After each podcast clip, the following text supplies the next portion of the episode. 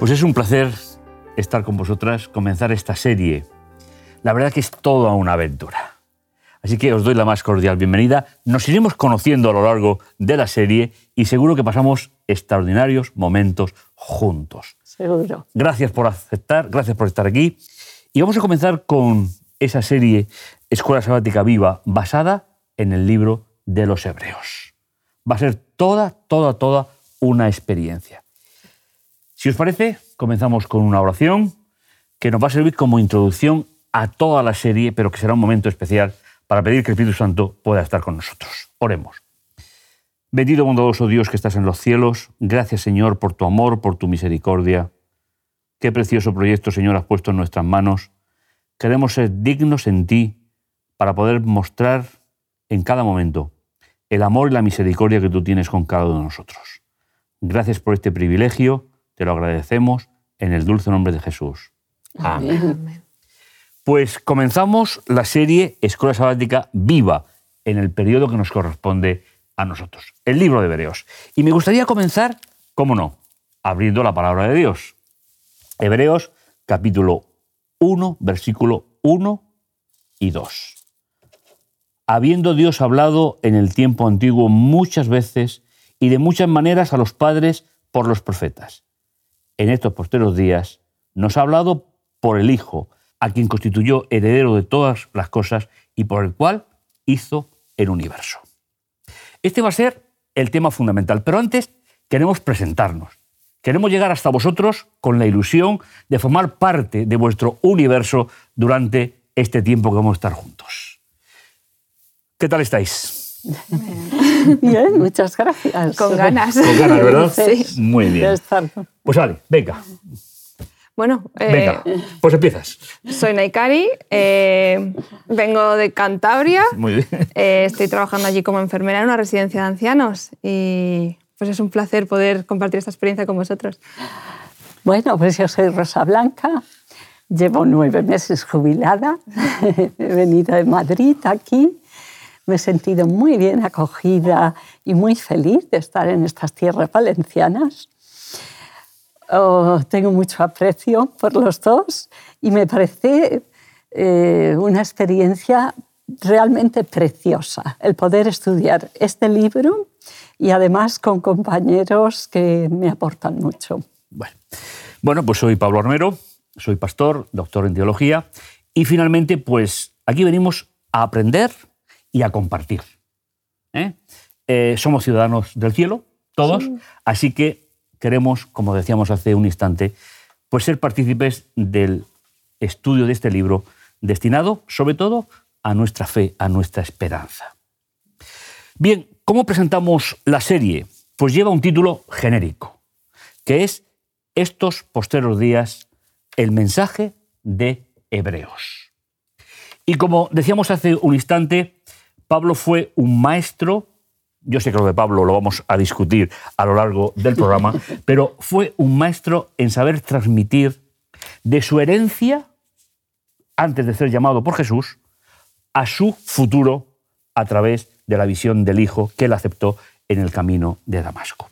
Pues bien, simplemente, la carta a los hebreos está basada en estos posteros días, nos ha hablado a nosotros por el Hijo. Es decir, presenta a Jesús como profeta en, relación a los profetas anteriores. ¿Qué podemos decir como introducción a toda la serie? Hay una idea que me gusta especialmente y es el retrato de Jesús en la epístola a los hebreos puede ejercer una fuerza cautivadora similar sobre nosotros. Así es. Esa es la idea fundamental. Nos dice que en primer lugar se describe a Jesús como soberano del universo es decir, anterior a, a la encarnación. Y luego va a ir haciendo todo un recorrido ¿eh? con esas comparaciones de lo que fue la historia de Israel. ¿Qué os ha llamado a vosotras la atención precisamente de la temática en general? Pues, a ver, a mí siempre me ha apasionado el estudio del Antiguo Testamento. Me encantan las historias y, el, testimonio de cada una de esas eh, personas eh, en su relación con Dios. Pero muchas veces lo que no nos damos cuenta es que todas esas experiencias representan nuestra experiencia y sobre todo representan nuestra relación con Jesús, ¿no? Porque al final son como pequeñas profecías o pequeños ejemplos de lo que luego Jesús va a venir a hacer por todos nosotros. Y Hebreos como que recoge, ¿no? Tiene una mano al Antiguo Testamento, una mano al ministerio de Jesús, lo reconcilia y como queda una imagen muy completa, ¿no? Y te permite comprenderlo y además llevarla a una experiencia práctica profunda. Pues a mí me gusta investigar y comparar. Y es un libro donde los paralelismos están todo el tiempo presentes, donde el tipo y el antitipo tienes que ir ahí buscándolos. Y eso me ha gustado mucho porque te hace pensar y te hace eh, buscar qué significa esto en el Antiguo Testamento, qué significa en el Nuevo, qué significa para mí hoy. Porque no olvidemos que es la carta para nosotros, con lo cual tenemos que aplicarla a nosotros. Sí, esa, esa comparación permanente en el libro nos hace revitalizar el pasado y dar sentido al presente, que, es lo que Pablo está haciendo. Y esperar el futuro. Y esperar el futuro. ¿eh? Es decir, que, es lo que más suele complicarnos la vida, ¿no? ¿Qué, pasa con el futuro? Pues bien, el tema que estamos tratando como introducción general y el primero, la carta a los hebreos y nosotros. ¿eh? Es decir, que hemos hecho precisamente la introducción pensando seguramente en este, en este título. Este y hay un texto con el cual se comienza, del capítulo 10, versículo 36, que será el primero de los que vamos a ver en esta serie. Porque os es necesaria la paciencia, para que habiendo hecho la voluntad de Dios, obtengáis la promesa. A mí me ha llamado la atención las dos palabras fundamentales, paciencia y promesa. Creo que es la clave del libro de los... ¿Por qué? Me gustaría que hiciéramos un pequeño repaso de quién pueden ser los posibles destinatarios de la carta. Posibles. Pues leyendo la carta, intuimos, extraemos que son personas que aceptaron a Jesús de procedencia judía, que están volviendo hacia atrás por los motivos que se va a describir a lo largo de toda la carta. Y, el apóstol le va a plantear la verdadera, el verdadero dilema existencial. Si volvéis hacia atrás, ¿qué os queda? Lo que fue la historia de la primera alianza. Por eso él va a insistir en que Jesús es superior, mejor a todas las instituciones de lo que fue el pasado.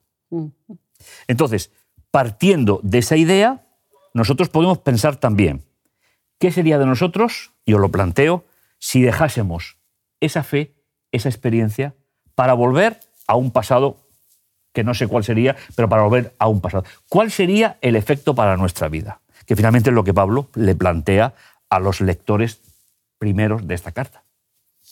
Sí. Yo creo que hace un poco eco a Primera de Corintios 13, ¿no? También el, el, cuando perdemos de vista a Jesús y, el, mensaje que nos transmite de Dios y de, su amor, de su búsqueda por nosotros, con ese plan de, volvernos a Él, eh, cuando perdemos de vista ese amor, ¿qué nos queda? Por mucho que tengamos profecía, dones, talentos, no nos queda nada, al final estamos vacíos, ¿no? Y, somos instrumentos huecos que han perdido el sonido o una sal que ya no sala. Eh, Em, perdemos el sentido y, sobre todo eh, perdemos la, esperanza también, ¿no? Así es. Pues sí, sin lugar a duda. Eh, hay un texto que es un poquito feo, pero es muy gráfico, donde dice, volverá el perro a, revolcarse en su vómito. Dices, no es lo mismo no haber conocido nunca. Cuando tú has conocido, has amado, has creído, de pronto volver atrás es renunciar a algo hermoso para volver a algo que es una carga en tu vida. En vez de una liberación, una carga. Hay dos ideas fundamentales que quiero conservar de la, de la introducción, que es Dios conservó en las Escrituras al menos un sermón completo. E, esa idea me, ha gustado mucho para nosotros. La carta de Pablo, a los hebreos. En segundo lugar, se cree que Hebreos es el primer sermón cristiano que tenemos completo. Así que con estas dos ideas nos vamos a introducir ya, si os parece, en el desarrollo de este primer tema, ¿eh? que, como hemos dicho, tiene que ver la Carta de los Hebreos y nosotros. Al ataque. El primer, el primer punto del itinerario, un comienzo glorioso. ¿De acuerdo? Y podemos leer Hebreos capítulo 2, los versículos 3 y 4. A Pablo le gusta mucho preguntar, pero preguntar para que los destinatarios tengan, den una respuesta. Dice, ¿cómo escaparemos nosotros si descuidamos una salvación tan grande, la cual, comenzando a ser proclamada por el Señor, no fue confirmada por los que lo oyeron? Y el 4 testificando Dios juntamente con ellos mediante señales y prodigios y diversos milagros y repartimentos del Espíritu Santo conforme a su propia voluntad. Me ha llamado mucho la atención, no sé a vosotras, la primera pregunta. ¿Cómo escaparemos nosotros si descuidamos una salvación tan grande? ¿Qué os parece esa pregunta? Que no creo que sea retórica por parte de Pablo, ¿eh? es, muy concienzuda. ¿eh? Es, muy concienzuda. La verdad es que apela a lo más profundo de tu ser. ¿Cómo escaparemos? Dices, después de haberlo tenido todo, qué necio tiene que ser alguien para dejarlo escapar de las manos. Pero es condición humana también, ¿no? Nos pasa en la vida cotidiana de queremos mucho cierto trabajo y cuando ya lo tenemos nos cansamos de él y empezamos a quejarnos de él.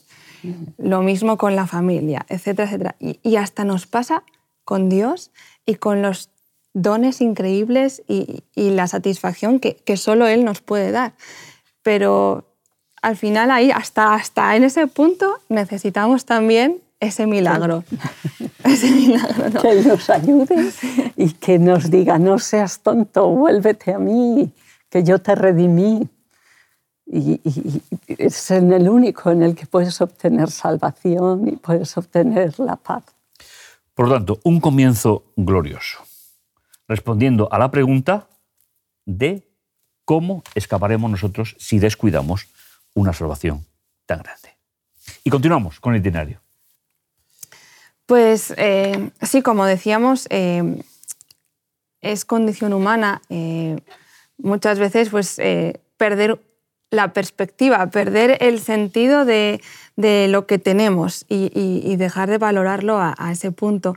Y muchas veces esto es por, las circunstancias que nos rodean. Y por el, discurso que tiene Pablo en la carta de Hebreos, eh, vemos que, las personas a las que se dirigen no son desconocedoras del sufrimiento, de la adversidad. Em, y lo va a repetir en otras de sus cartas pero haciendo una diferencia entre qué es sufrir por Cristo y qué es el sufrimiento que este mundo de pecado nos puede traer e incluso nuestras propias decisiones y acciones. ¿no?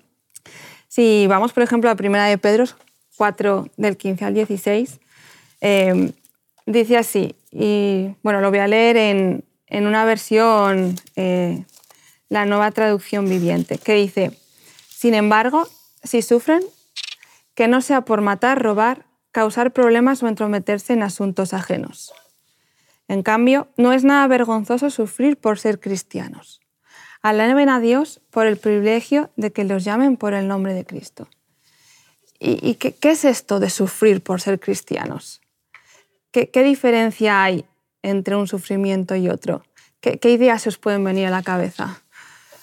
Yo hablaría del objetivo del sufrimiento, ¿no? Por ejemplo, y de la satisfacción que te produce. No es lo mismo. Eh, cuando es por Cristo, en el fondo de ti, pues dices, eh, tengo todos los que me precedieron y esto es un privilegio, el poder llegar a sufrir por causa de Cristo. Sí, una de las ideas que, que da el autor del texto es, es muy probable que los lectores de Hebreos sufrieran verbal y físicamente a mano de turbas incitadas por los oponentes. Sí, eh, y es curioso como algo como el Evangelio, que es tan positivo, que trae un cambio social tan bueno, ¿no? Pues el, cuidar a los débiles, el preocuparse por unos, el, el ser una persona eh, fiel, ¿no? íntegra. ¿Cómo puede eso traer algo negativo a la vida de uno? El, el contraste que hace con la sociedad a veces, ¿no? Bueno, yo recuerdo ahora que estás hablando la integridad de Jesús. Eso Y, es y mirar cómo fue nuestro su vida. mejor ejemplo. Es decir, que entonces, a ver, la incomprensión no está separada de la fidelidad del creyente. A mí me parece que eso en la carta va a quedar bastante, bastante claro.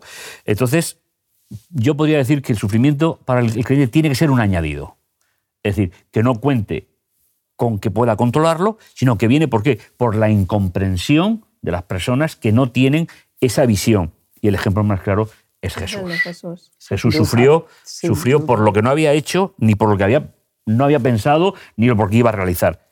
Y pasó todo eso. No es que yo vea en el sufrimiento un valor pedagógico, no. A mí sufrir no me gusta, pero lo que sí es cierto es que me une más a Dios, con lo cual eh, pues forma parte de, de estar en este mundo. Sufrir forma parte de nosotros. Ninguna prueba es motivo de gozo, Ninguna. dice el apóstol en otro sitio. Pero realmente las pruebas, una vez las has pasado, te dan un- una fuerza, sin duda. Cuando nosotros tenemos que luchar por Cristo, pasa que tienes eh, ímpetu, te hace estudiar más la palabra de Dios, afianzarte más en lo que crees, pero va pasando el tiempo.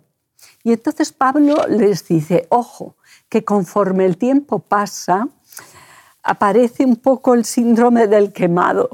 ¿eh? ¿Qué haces cuando el desgaste te hace mella?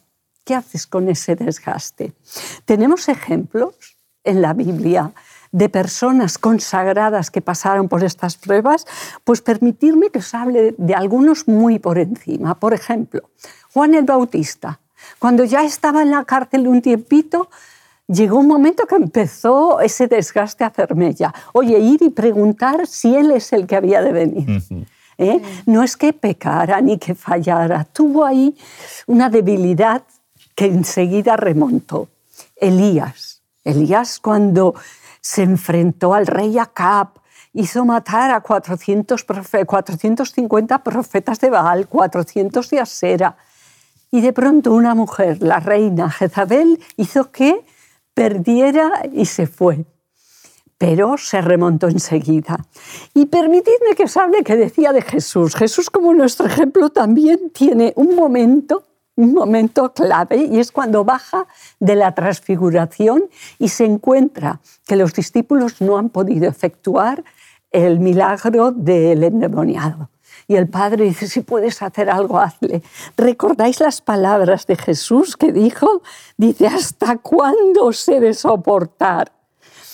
Dice, generación incrédula y perversa. ¿Hasta cuándo he de estar con vosotros? Él no pecó jamás. Pero llega un momento que dices, "Ah, Dios mío, más, todavía más. Pues esto les pasaba a los hebreos. Y esto es lo que Pablo les dice, manteneos firmes. ¿Cómo mantenerse firme? Eh, no dejaros abrumar por esa aflicción. Eh, eso pasará.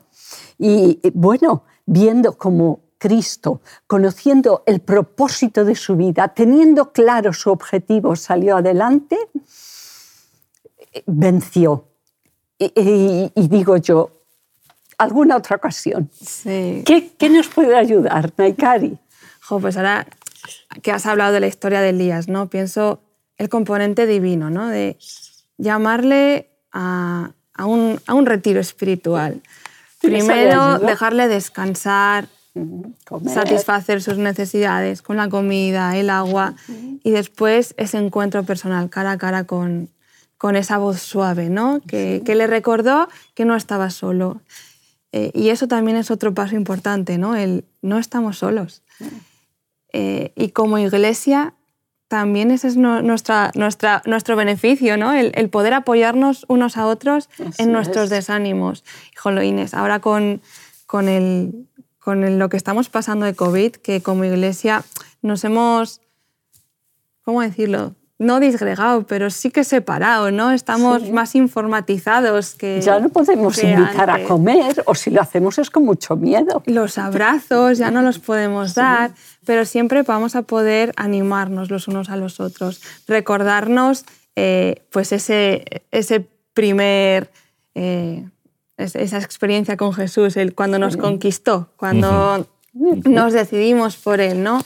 Y, y luego también hay, hay un factor individual, el que tú también lo has dicho, Rosa Blanca, al final mirar a Jesús y ver cómo, Se cómo él se mantuvo en pie y, y- y esperando y buscando ese momento en el que pudiese compartir la vida eterna con nosotros. ¿no? Y, y que era por- su recompensa. Sí. En realidad, él miraba su recompensa, que es ver a los salvados antes de que estén salvos, antes de que pudiéramos.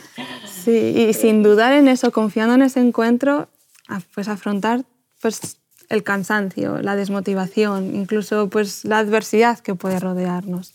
Sí, finalmente ese va a ser el, el objetivo de, de toda la carta. Sí. Es decir, Pablo da suficiente rastro a lo largo de todo el texto de que lo estaban pasando mal. Y, y él se plantea, ¿y si volvemos atrás? Es posible que lo pasemos mejor. ¿Pero qué nos queda? Es- ese es el, el planteamiento final, ¿no? Por eso no, nos dirá en estos postreros días. Así es. Y nos recuerda lo que ya hemos leído como introducción en el capítulo 1, versículo 2. Pero en otros posteriores días nos ha hablado a través del Hijo, a quien constituyó como heredero. Esa es la idea fundamental. Hay un elemento muy, muy importante que el apóstol enfatiza sobre, sobre otros, que los lectores están viviendo en los postreros días. ¿Qué significa esto en la carta? Jesús marca el antes del después. En la mentalidad hebrea, el tiempo no es como nosotros lo entendemos, sino que es acciones terminadas o no terminadas. Con lo cual, cuando dice, tal y como hemos leído, que, que estamos viviendo en los días finales, no se refiere a un cómputo de tiempo, sino que se refiere a un objetivo. Jesús ha venido, por tanto se ha terminado la espera y entramos en la, en la paciencia para volver a encontrarnos con Él. Por eso nos interpele también a nosotros en estos posteros días. También es un mensaje no solo para ellos, sino también para cada uno de nosotros. ¿eh? Por eso eh, la idea fundamental, advirtiendo a sus lectores y también a nosotros acerca de ambos peligros, de desesperar y no saber enfrentar los momentos de dificultad. ¿eh? En primer lugar, los exhorta que se aferren a la confesión de fe. Tendremos tiempo de definir la fe a lo largo de toda la carta. ¿eh? Y, se, y fijen sus ojos en Jesús. ¿eh? Y el texto que nos da es Hebreos capítulo 4, versículo 14. ¿eh? Por tanto, teniendo un gran sumo sacerdote que ha traspasado los cielos, Jesús, el Hijo de Dios, retengamos nuestra profesión. Es decir, retengamos nuestra decisión. Creo que es una buena fórmula, no sé qué pensáis vosotras, pero es una buena fórmula para vivir el día a día sin desesperar y confiando independientemente de las circunstancias que estemos viviendo. Eh, antes comentabas, Nakari, que es verdad que las circunstancias que hemos vivido, eh, pero yo estoy convencido de que el Señor tendrá un proyecto para posteriormente a la situación y va a sacar mejor partido de lo que hemos vivido de lo que nosotros nos podemos pensar, porque siempre fue así. Sí. Así es. Siempre fue así. Y ahí está ¿Eh? la, la frase tan famosa de Elena de White, ¿no? Dice, al repasar la historia pasada, puedo decir, alabado sea Dios. Claro, claro. Al ver lo que el Señor ha hecho, me lleno de admiración y de confianza en Cristo como director. No tenemos nada que temer del futuro, a menos que olvidemos la manera en que el Señor nos ha conducido y lo que nos ha enseñado en nuestra historia pasada. Amén. Bueno, pues estamos llegando al final de nuestro primer programa. ¿eh? Eh, creo que hemos cumplido perfectamente los objetivos. Somos conscientes de la realidad, como tal vez ellos, los destinatarios de la carta, lo entendieron cuando recibieron el escrito de Pablo. Y finalmente vivimos en la segunda gran etapa del plan de salvación. Así es. No vamos a ser ni mejor ni peor que los que pasaron antes que nosotros. Pero tengamos fe, tengamos esperanza, pero sobre todo tengamos una espera inteligente del segundo encuentro con Jesús. Amén. Creo que es lo que realmente tiene que ver con nosotros. Hagamos un, un final, ¿eh? hagamos una conclusión final ca- cada uno. A ver, ¿quién Muy comienza bien. a dar el final? O su final. Pues, pues, por ejemplo, yo comienzo con Hebreos 10, 23, que dice, mantengamos firmes sin fluctuar la profesión de nuestra esperanza, porque fiel es el que prometió. Es Él, si al final lo hace todo Él, Sí. Él es fiel y Él nos ha prometido. Así que Nakari. Pues que no tenemos nada que temer del futuro, nada que envidiar al pasado, que para qué vamos a volver nuestra vista atrás intentando volver a rituales o estilos de vida que, que ahora los han venido a- al cumplimiento en Jesús y podemos fijar nuestros ojos en Él, que es el autor y el consumador de nuestra fe. Pues yo resumiría. Para los desalentados hay un medio seguro. Fe, oración y trabajo. Es lo que el apóstol va a proponer durante toda, toda esta serie. Queremos invitar a nuestros seguidores y queremos compartir contigo la ilusión de lo que Jesús ha hecho con nosotros en la lectura de esta importante carta. No te lo pierdas, contamos contigo.